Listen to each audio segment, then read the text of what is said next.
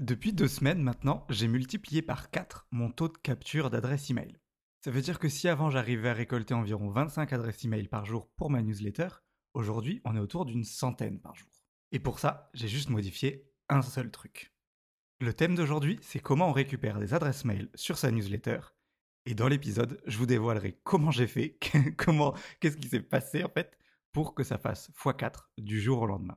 Avant que j'oublie, si vous voulez aller plus loin, vous pouvez vous inscrire à mon atelier gratuit par email. Ça se passe directement dans la description de cet épisode ou sur l'adresse web businessbacon.fr/web.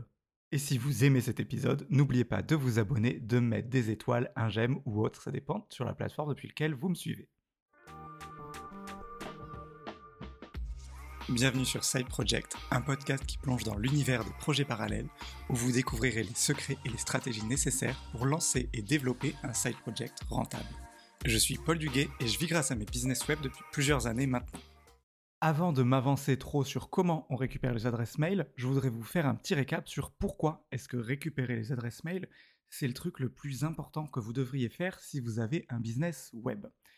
Euh, c'est très simple. C'est que les adresses mail vous appartiennent. Alors, dans le respect du RGPD, donc le Règlement général de la protection des données, vous ne pouvez pas en faire ce que vous voulez. L'adresse mail, techniquement, elle appartient à, la personne qui a cette adresse mail, mais vous, vous, la gardez. C'est pas comme sur un réseau social, par exemple, si vous avez un compte Instagram. Oui, tant que vous avez votre compte Instagram, vous pouvez envoyer des messages à vos abonnés, euh, vous pouvez publier des choses qui vont apparaître plus ou moins efficacement dans leur fil d'actualité selon leur algorithme. Mais si jamais Instagram vous supprime votre compte, vous n'avez aucun droit sur vos abonnés. Si jamais vous voulez ouvrir un autre compte, vous ne pouvez pas transférer vos abonnés d'un compte à l'autre. Il faut voir ça plus sur les réseaux sociaux comme de la location. C'est-à-dire vous louez un accès à certaines personnes, mais en aucun cas vous possédez cet accès. Et on peut vous le supprimer du jour au lendemain. Avec une liste email, donc, c'est différent. C'est-à-dire que les personnes qui vous donnent accès, enfin qui vous donnent leur adresse email pour que vous leur envoyiez des emails, ils sont, ils vous donnent, ils vous donnent cette autorisation et cette autorisation vous l'avez vous. C'est pas le réseau social qu'il a ou le, le logiciel d'emailing en l'occurrence. C'est-à-dire que si jamais euh, vous êtes sur un logiciel d'emailing, mettons System.io, qui est celui que j'utilise, alors celui que j'ai en tête, et que pour je sais pas quelle raison, vous voulez changer, vous voulez plus être sur System.io, ou alors il vous vire. J'ai jamais entendu parler qu'il virait des clients, mais imaginons que ça arrive et que vous voulez aller sur un autre logiciel. Et bien là, vous pouvez télécharger l'ensemble de votre liste email et aller la réimporter sur un autre logiciel concurrent.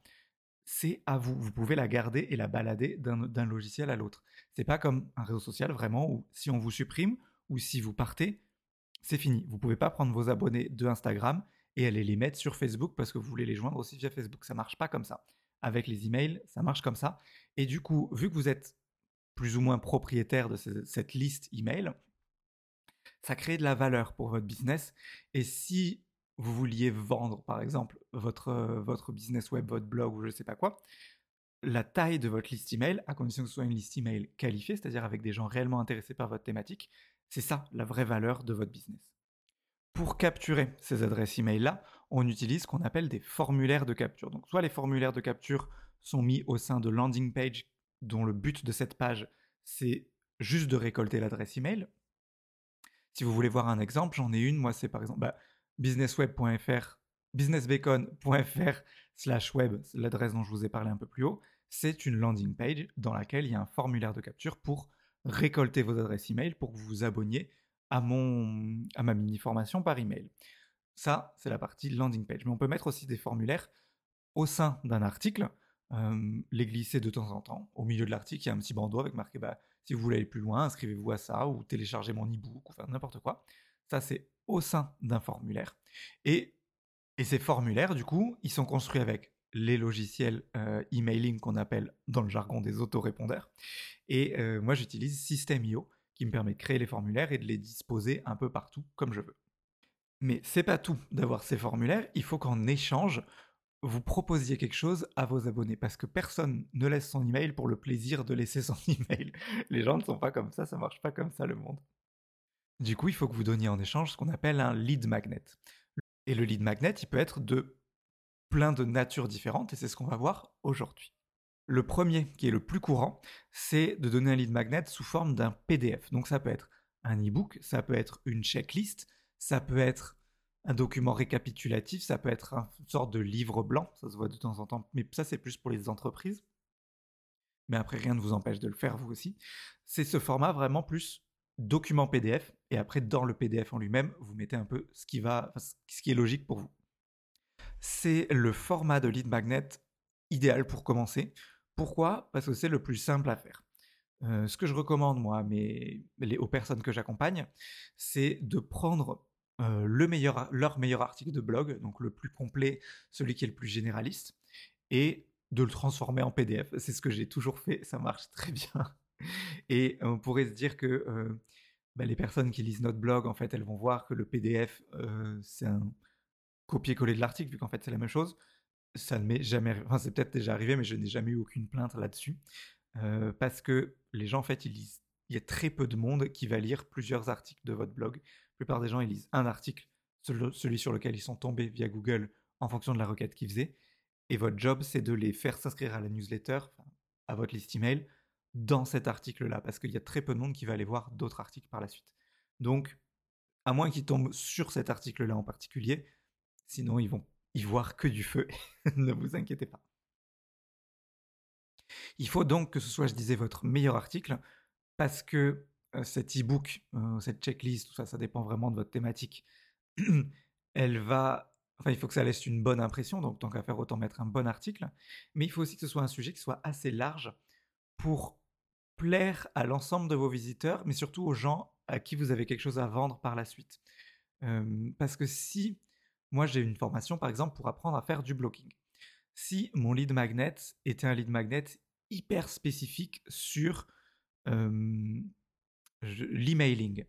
Ceux qui sont en, train de chercher des choses sur l'emailing, ils vont s'inscrire et ils vont trouver un truc cool pour eux.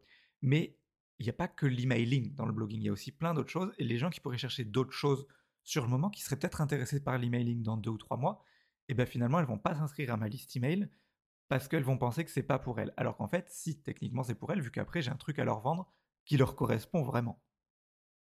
Du coup, il faut que ce soit assez large pour plaire à l'ensemble de vos visiteurs qui pourraient acheter quelque chose pour vous. Mais il ne faut pas que ce soit trop large non plus parce qu'il faut que seuls les gens à qui vous avez quelque chose à vendre s'inscrivent. Euh, moi, j'en ai, rien à faire que quelqu'un qui cherche à faire du dropshipping s'inscrive à ma newsletter. Et du coup, idéalement, j'essaie de filtrer un peu pour faire des, des lead magnets qui ne vont pas intéresser ces personnes-là. J'ai dit dropshipping, c'est le premier truc qui m'est venu en tête, ça peut être autre chose. Mais j'ai rien à leur vendre pour le moment, du coup, ça me sert à rien de les avoir dans ma newsletter. Après, est-ce que vous devez faire le format e-book, checklist ou je sais pas quoi? Je disais e-book parce que faire un PDF de son article, ça passe bien en e-book. Si euh, vous faites par exemple sur du voyage euh, ou mmh, des choses où il faut faire des listes où il y a des choses vraiment à faire, moi j'aurais pu faire par exemple une checklist sur les étapes à mettre en place pour créer un blog. Ce serait bien passé aussi en termes de checklist. Donc le format dépend vraiment de ce que vous voulez faire, ça dépend de ce avec quoi vous vous sentez le plus à l'aise et de, votre thématique vraiment. C'est vous qui devez mieux le savoir que moi. Après, rien ne vous empêche de tester, de faire plusieurs lignes magnets, mais pour le début, je vous recommande, vraiment de commencer par un. Après, moi, j'en ai plusieurs là actuellement pour cibler différents besoins, parce que j'ai différentes formations sur mes différents blogs. Du coup, typiquement sur Connect the Dots, j'ai deux formations, une sur le HPI, une sur l'hypersensibilité. Et du coup, il y a deux types de lead magnets sur le blog qui sont dispersés sur des articles. Si c'est un article plus HPI, ça va être des lead magnets plus HPI qui vont renvoyer vers la formation HPI. Si c'est des articles plus hypersensibilité, ça va être des lead magnets plus hypersensibilité qui vont renvoyer sur ma formation hypersensibilité. C'est pour ça que j'ai scindé un peu en deux. Mais si vous débutez, vous prenez pas du tout la tête avec ça, c'est pas compliqué à faire, mais c'est c'est pas le plus simple et au début il faut que vous alliez au plus simple et au plus efficace. La deuxième chose qui est pas mal, le deuxième type de lead magnet, c'est ce que j'ai appelé les documents interactifs. par ça, c'est notamment les quiz et autres formulaires de ce type-là. C'est pas mal, je trouve, parce que les gens, ils y sont moins habitués. En fait, ils sont maintenant la plupart des gens sont habitués au format d'e-book à télécharger, de checklist et de choses comme ça, parce que ça date un peu ça fonctionne toujours très bien, mais ils sont plus habitués. Et si vous faites un format légèrement différent, il va y avoir plus d'intérêt. la personne va être plus enclin, encline, je ne sais pas comment ça dit, va avoir plus va être plus à même de donner son adresse email en échange. Parce qu'il y a un côté nouveau, il y a un côté un peu fun, c'est un document interactif. La réponse, elle est personnalisée, du coup. du coup, il se passe quelque chose, plus qu'un e-book que finalement, la plupart des gens vont télécharger, ils vont pas forcément aller jusqu'au bout de leur lecture. C'est un autre truc, quoi. Donc pour ça, vous pouvez faire des formats très simples. Moi, j'utilise Google, Google Form, pardon. J'ai plusieurs lead magnets de ce type-là sur Connect the Dots. Et c'est par exemple, c'est des tests, un petit test de personnalité, des choses comme ça. Et du coup, les gens téléchargent, après ils reçoivent un mail automatique qui leur dit voilà le lien pour passer votre test. Et ça, c'est un lien vers Google Forms. Donc Google Forms, c'est l'outil de Google pour créer des, sondages. et ça fonctionne très bien, c'est gratuit, il y a toutes les fonctions de base dont vous auriez normalement besoin. Vous pouvez même mettre un score à la fin. Donc il y a vraiment plein d'options, ça fonctionne très bien. Après, il est peut-être un peu moins personnalisable, un peu moins joli que certains des outils qui sont payants, mais du coup les autres outils sont payants alors que Google Forms c'est gratuit. Donc voilà, à vous de voir vraiment, vous faites un peu comme vous voulez. Mais c'est quelque chose que je trouve qui fonctionne très bien en fait, parce que les gens, ça leur donne un test, un résultat qui est personnalisé, et les gens adorent quand on parle d'eux et qu'on fait un truc pour eux. Ils sont, il y a un côté très égoïste en fait dans vos visiteurs, et il faut jouer là-dessus et là, vous allez leur donner un résultat personnalisé. Ça va être un truc tout fait exprès pour eux et tout, et ça marche vraiment. Ce que je vous déconseille de faire, ceci dit, c'est de le faire d'une manière qui n'est pas automatique. C'est-à-dire que vous, vous avez après à relire les réponses et à, comment dire, à leur envoyer un email de réponse, un email personnalisé où il faut que vous interveniez vraiment. Le but de ces lead magnets, c'est de faire, de récupérer les adresses email, mais si ça vous prend du temps, c'est mauvais. Donc il faut vraiment que ce soit tout automatisé. Comment vous pouvez faire? Je vous disais que vous pouviez avoir des scores personnalisés du coup avec Google Forms. Ce que vous pouvez faire, c'est qu'il y a une petite option pour attribuer des points à chaque question, en fonction de si la réponse est bonne ou non, ou après c'est vous qui voyez. Et à la fin, les, gens qui ont terminé de répondre peuvent afficher un score. Et après, moi, ce que je fais, c'est que du coup, dans mon email euh, où je dis, bah voilà le lien d'accès, voilà comment afficher votre score à la fin. Si vous avez tel score, vous êtes telle partie, tel score, telle partie, etc. Comme ça, les gens peuvent se comparer et moi, je n'ai pas à intervenir. Et ça, c'est faut pas que vous ayez à intervenir, vraiment, c'est très très important. On continue avec un autre format qui marche extrêmement bien pour moi, c'est les mini-formations. Alors, mini-formations, ce que j'entends par là, c'est que ce sont des emails, ça peut être des emails sous format vidéo, il y en a que je vais bientôt tourner pour qu'ils soient aussi disponibles en vidéo, mais c'est une suite d'emails qui va apprendre quelque chose à votre abonné. Donc une mini formation. Mini aussi parce que c'est petit, moi ça dure jamais plus d'une semaine. Le point négatif de ça, c'est que c'est beaucoup plus long et beaucoup plus compliqué à mettre en place. Parce que bah, un quiz, c'est globalement rapidement fait. Un e-book, vous faites un PDF de votre document que vous avez déjà, c'est très vite fait. Là, il faut écrire des emails, il faut gérer les envois automatiques, tous ces trucs-là, le système de tag ça se fait, hein, c'est largement faisable. Mais comparé aux autres moyens, c'est beaucoup plus compliqué à mettre en place et plus long en fait surtout. Ça demande plus de boulot. Faut préparer sa séquence email, il y a plus de travail de rédaction. Voilà, c'est faisable, mais c'est plus long et plus plus chiant en fait à mettre en place. Le côté positif, c'est que euh, ça crée une relation beaucoup plus forte entre vous et votre abonné parce que vous allez direct lui donner beaucoup plus de valeur que ce que vous pourriez avec un quiz, avec un e-book. Rien ne vous empêche, au fur et à mesure même de votre mini-formation, d'inclure des quiz et des e-books. C'est ce que je fais moi dans, certaines de mes mini-formations. Il y a des documents qui arrivent en même temps. Et vous créez déjà un début de relation, de régularité dans votre relation. C'est-à-dire que ça peut être par exemple pendant une semaine, il y a un email tous les jours. Et puis après, la personne passe sur votre newsletter, donc c'est un email toutes les semaines. Et en créant un email tous les jours pendant une semaine, la personne va commencer à vous connaître et elle va être habituée à recevoir des emails de vous. Si, prenons le cas de l'ebook, par exemple, ou du, quiz, vous lui envoyez un email avec son ebook ou son quiz, puis il n'y a plus rien de vous pendant une semaine, et puis après, elle reçoit un autre email, c'est une newsletter. Entre-temps, elle ne sait pas qui vous êtes, enfin, la personne ne sait pas qui vous êtes, elle ne comprend pas qui c'est, et hop, vous risquez vite de terminer en spam. Si par contre, elle s'inscrit à une mini-formation, elle reçoit des emails réguliers de vous, il y a un début de relation qui se crée, elle est un peu redevable dans le sens où vous lui avez donné beaucoup de contenu gratuit, elle est habituée à avoir votre nom et votre prénom dans sa boîte de réception. Si dans votre newsletter, euh, dans votre mini formation, vous la jouez un peu fine et que vous lui demandez de vous répondre, de faire des choses, de cliquer sur des liens et des choses comme ça, vous avez beaucoup, ça va montrer à son euh, outil avec lequel elle lit les emails, que ce soit Gmail, Outlook ou autre, que c'est des emails intéressants pour elle. Et du coup, vous tombez moins dans les spams et tout. Ce système de mini formation, il, est vraiment très efficace là-dessus pour créer la relation et permettre de mieux recevoir les emails par la suite. Après, je vous cache pas que moi, il y en a toujours des gens qui viennent pour télécharger juste une mini formation, mais ils comprennent pas que ça va arriver par email alors que c'est marqué clairement. C'est un autre débat.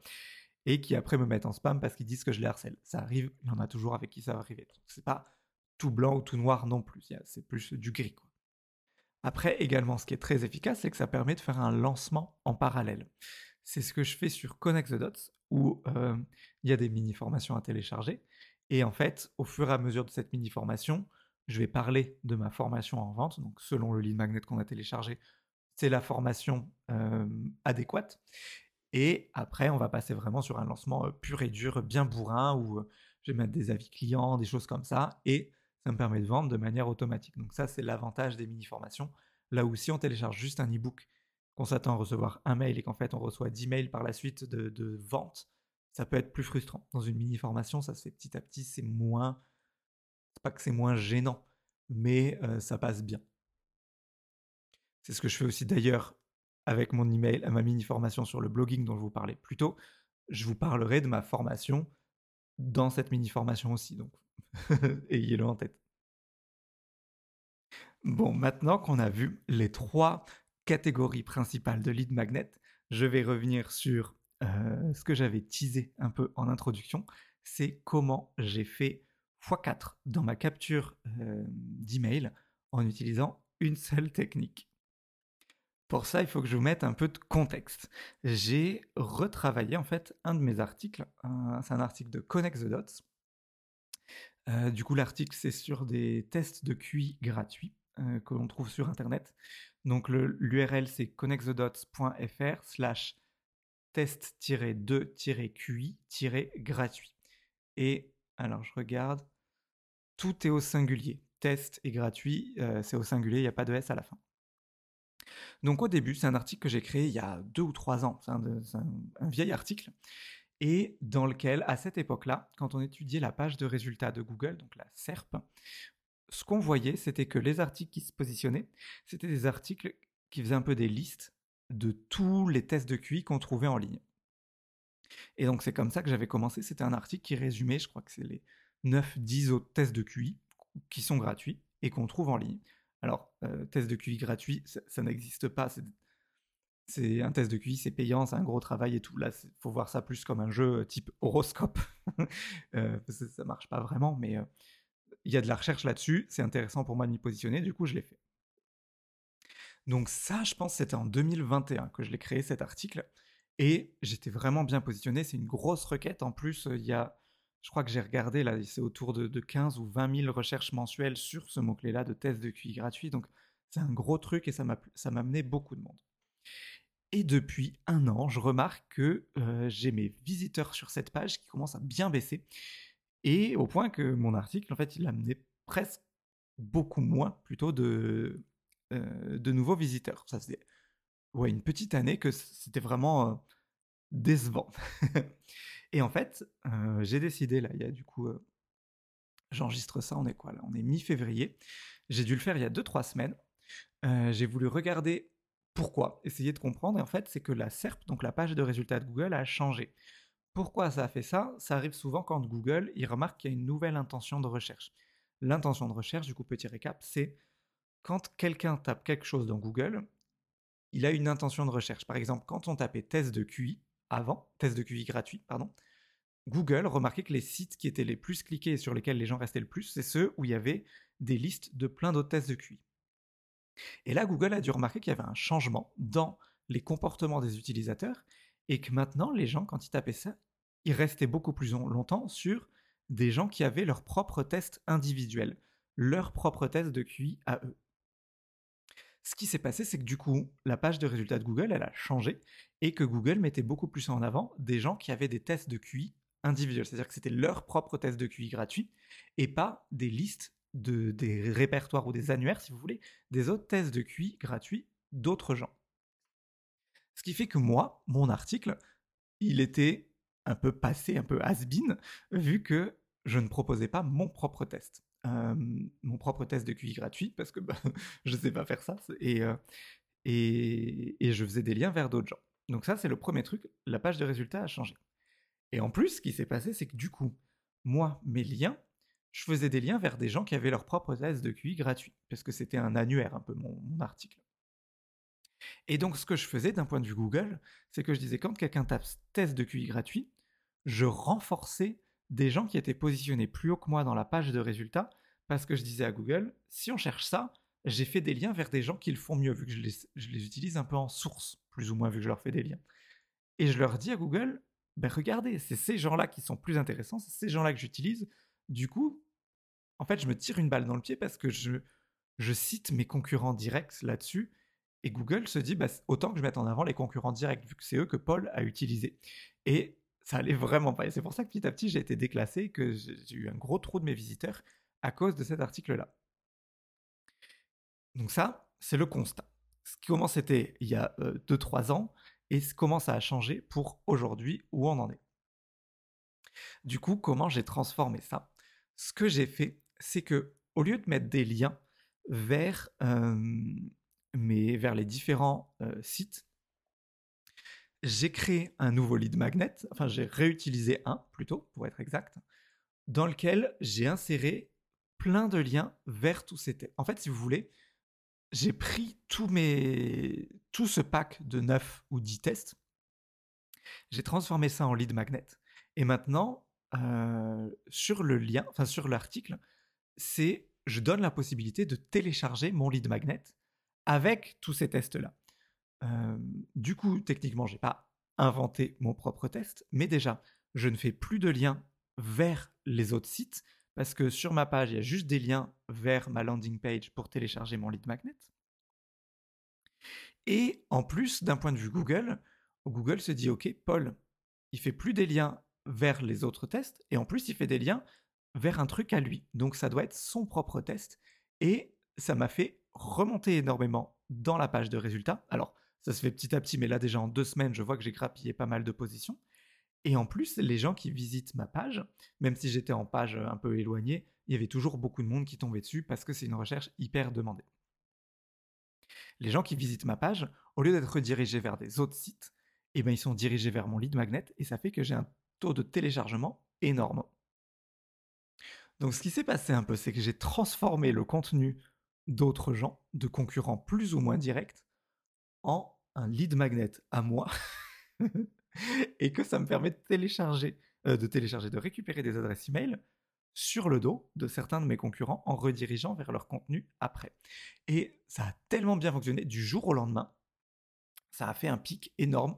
Ça a fait x4 du jour au lendemain sur les mes inscriptions à ma liste email. Donc incroyable, c'est du jamais vu. Et ça s'est tellement bien passé que du coup, j'ai refait cette technique sur d'autres de mes pages qui étaient comme ça. Notamment une page où je vise des requêtes autour du test HPE gratuit et des requêtes autour de tests d'hypersensibilité que j'ai transformé de la même manière. C'est-à-dire qu'avant, ça renvoyait vers des tests d'autres personnes parce qu'avant, la page de résultats, c'était exactement pareil. Avant, ça mettait en avant des annuaires. Et maintenant, ça ne met plus en avant des annuaires, ça met en, avant des tests individuels. Du coup, j'ai transformé tous mes pages annuaires en pages pseudo-tests individuels en transformant des lead magnets pour que ça me, mette, ça me monte dans les pages de résultats. Et en plus, les gens, ils sont obligés de télécharger mon lead magnet si jamais ils veulent voir le test. Et ça, comme je vous le disais, du jour au lendemain, ça fait x4. Pour le moment, ça a continué. Alors, on va y aller mollo, c'est-à-dire que c'est très bien au niveau de mon taux de transformation. Après, j'ai pas encore assez de recul pour voir si ce sont des gens qui vont acheter. Parce que ce qui se passe, c'est que c'est des gens qui ont fait une recherche sur test de QI gratuit. C'est-à-dire que dans la requête, il y a marqué je ne veux pas payer. Et moi, mon but à la fin, c'est quand même qu'ils payent. Donc, on verra si par la suite, j'arrive à faire transformer ça autant. Sinon, soit il faudra que je change ma façon de faire. Si c'est des gens qui sont là juste en touriste, qui ne veulent pas acheter, qui me mettent en spam, moi ça m'intéresse pas. Du coup, on repassera sur un autre format. Si j'arrive à trouver un moyen de faire qu'ils achètent, là, c'est la folie pour moi. Donc on verra, l'avenir nous le dira. Je vais faire des tests là sur les prochains mois pour voir comment ça se passe. Je vous tiendrai au courant évidemment et on verra ce que ça donne. Alors qu'est-ce que vous devez faire vous maintenant? Ça va dépendre de où vous en êtes. Si pour le moment vous débutez de zéro, que vous n'avez rien, il faut que vous commenciez par créer soit votre blog, votre business web, ce que vous voulez, mais ensuite il faut que vous commenciez par créer un lead magnet. Donc selon votre niveau de, motivation, d'expérience, commencez soit par l'ebook ou la checklist selon votre thématique. Ensuite, vous pouvez faire éventuellement un quiz, un quiz et si vous vous sentez vraiment, faites une mini formation gratuite. Commencez, je vous recommande peut-être par l'ebook. Mais encore une fois, c'est vous qui voyez, vous vous connaissez mieux que je ne vous connais et faites comme vous le sentez. Ensuite, vous allez utiliser un logiciel en ligne, je recommande donc System.io. Vous pouvez trouver des liens avec des réductions sur ma page outils. Donc c'est businessbacon.fr slash outils.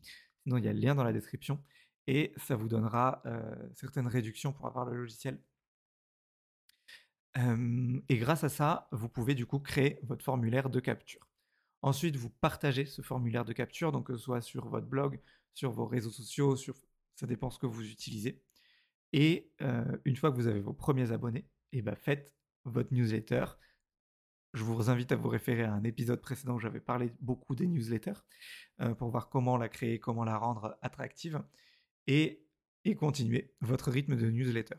Si jamais vous êtes déjà plus avancé, que vous avez un truc qui tourne, testez différents formats de lead magnets. Moi, ça a été hyper rentable pour moi de faire ça parce qu'en fait, il y a des lead magnets qui vont mieux télécharger, mieux, mieux transformer que d'autres. Et du coup, si vous arrivez à avoir un lead magnet qui transforme, mettons, à 6% au lieu de 5%, ce qui est largement faisable, à la fin, ça va vous changer énormément votre chiffre d'affaires si vous avez déjà des milliers d'abonnés, euh, des milliers de visiteurs, pardon. Donc, ça vaut le coup de bien travailler là-dessus aussi. Encore une fois, si vous voulez aller plus loin et voir un lead magnet type mini formation en direct, je vous invite à vous inscrire à ma mini formation gratuite. Le lien est dans la description ou alors sur l'adresse businessbacon.fr/web. Si vous avez aimé cet épisode, euh, ce que j'espère de tout mon cœur, n'hésitez pas à me mettre une bonne note, cliquez sur les 5 étoiles, vous abonnez, ou enfin ça dépend vraiment de la plateforme sur laquelle vous me suivez, vous pouvez me mettre un j'aime, ce que vous voulez, mettre des commentaires. Ça me fait très plaisir et ça me motive à continuer. Je vous dis à très bientôt, passez une excellente journée.